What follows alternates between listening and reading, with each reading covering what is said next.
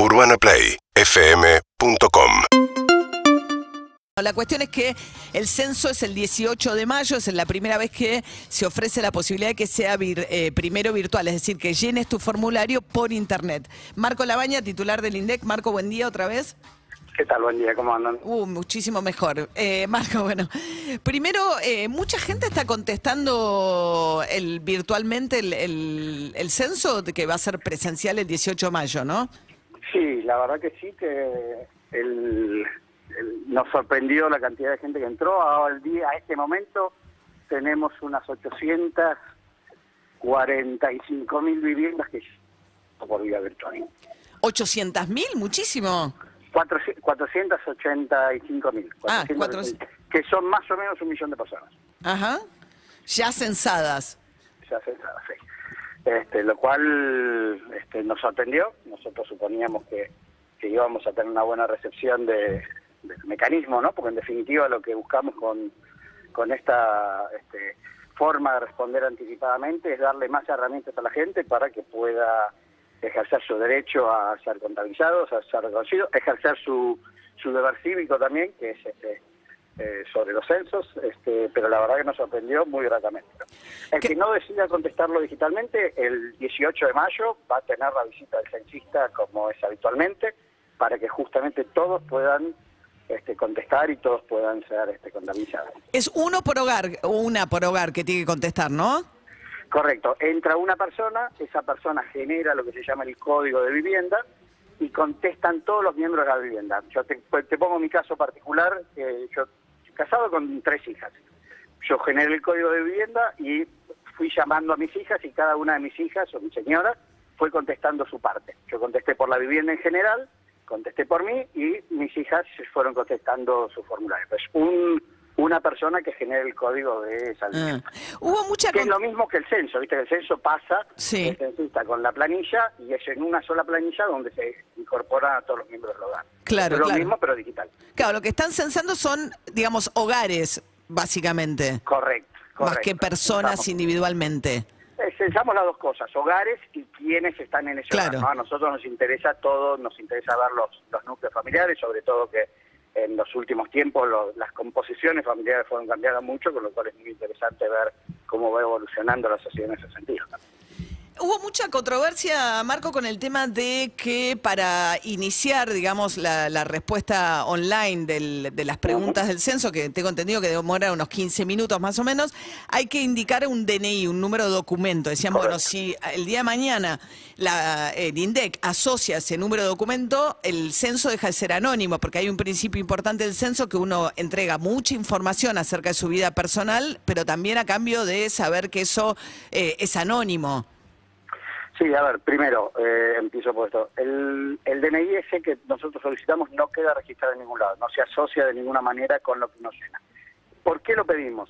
Eh, porque nosotros teníamos que asegurarnos que la persona que esté contestando, que genere ese código de vivienda, sea una persona que exista, que no sea un robot, eh, y además que sea mayor de 14 años, que es lo que te permite contestar el censo. La única forma digital que teníamos para hacerlo era verificar con el dato del DNI. El censista, cuando va a tu casa, este, se fija que la persona que esté contestando sea mayor de 14.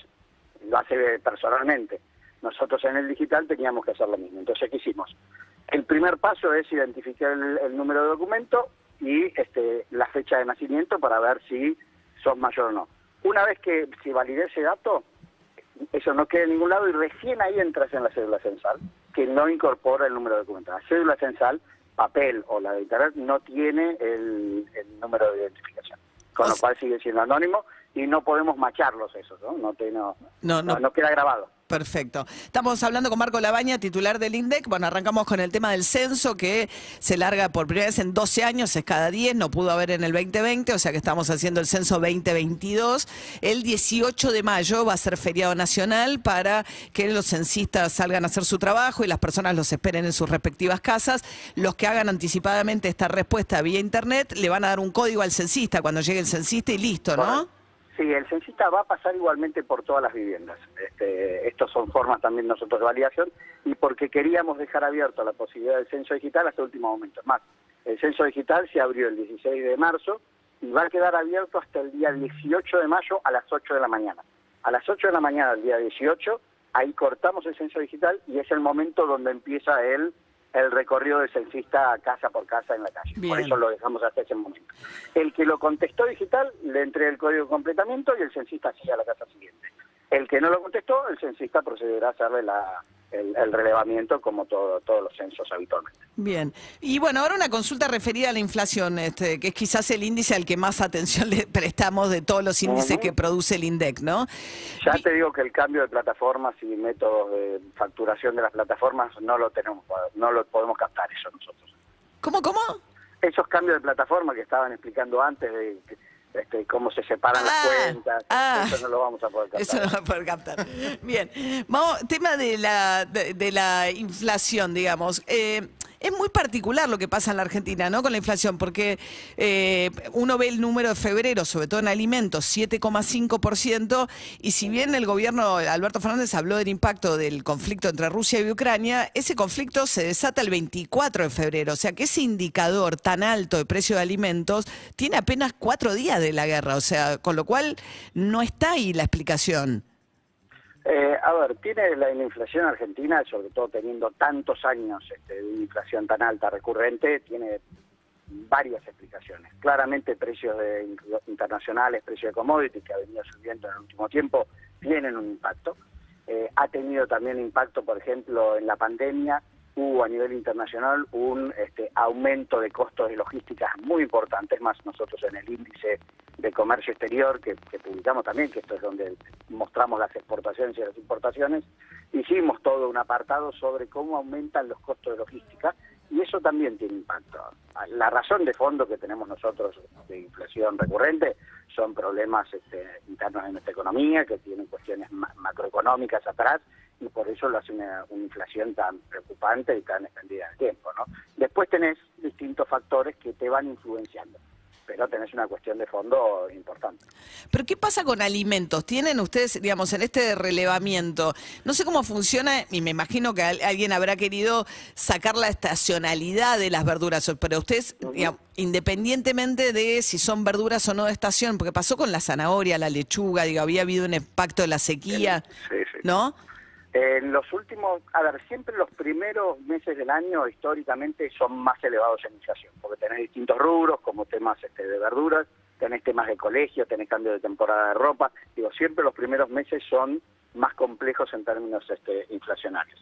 En este, en este febrero y enero se dio lo mismo, el rubro de frutas, verduras, particularmente verduras, este, fueron los que tuvieron un impacto muy, muy fuerte, con tomates, por ejemplo, que aumentaban 50%, la papa, la cebolla, la lechuga, digo, este, alimentos que tienen un impacto fuerte en la canasta alimentaria de todos nosotros en el día a día, tuvieron un impacto grande. Algunos tuvieron que ver con temas este, de clima, sobre todo en enero con los calores muy grandes, otros temas estacionales habituales, pero sí se vio en estos meses un impacto este, en alimentos muy fuerte, sobre todo en estos rubros que son los que nosotros llamamos los frescos. ¿no? este, después el resto quizás estaba un poco más este, más tranquilo, con variaciones obviamente, pero un poco por debajo de este, estos niveles. Y también se ve diferencias entre los distintos este, comercios donde uno compra. No es lo mismo el precio, la variación de precio en un supermercado que en un almacén, que en una verdulería, que en una carnicería. ¿no? Entonces, es complejo la medición de, la inflación en la Argentina. Compleja, bien. ¿Y, la comunicación con el gobierno cómo es? Porque hay, no hay número que el gobierno hoy espere más, o no, creo que mira las reservas del Banco Central y mira el número y espera el número de, inflación casi con la misma ansiedad. Eh, ¿Hay algún tipo de, ida y vuelta con los números de inflación? No, no, este, desde ya este, les, comento los números este, justo cuando están por salir y todo pero no hay ningún tipo de, de, discusión sobre cómo se mide la inflación. Sí, sobre che, que estás viendo. sí, o sea, ellos no se sorprenden con la publicación del número, saben un poquito antes cómo viene el número, pero de un intercambio de... Hay muy, poquitas personas, pero sí este, informamos ese y todos los, números que, hacemos, ¿no? Pero horas antes. Bien. Marco Labaña, titular del INDEC, muchas gracias, ¿eh? UrbanaPlayFM.com